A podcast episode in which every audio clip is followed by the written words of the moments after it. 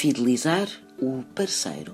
Existem inúmeras mesinhas que supostamente funcionam para garantir a fidelidade eterna do parceiro. Aqui ficam algumas: sopa com cominhos, infusão de pétalas de rosa na água do banho, dar a beber chá de tília, colocar folhas de tília nos sapatos da pessoa amada e, por fim, pôr um ramo de rosmaninho debaixo do colchão, no lado em que dorme o parceiro. E será fidelidade até ao fim da vida, porque não há duas sem três.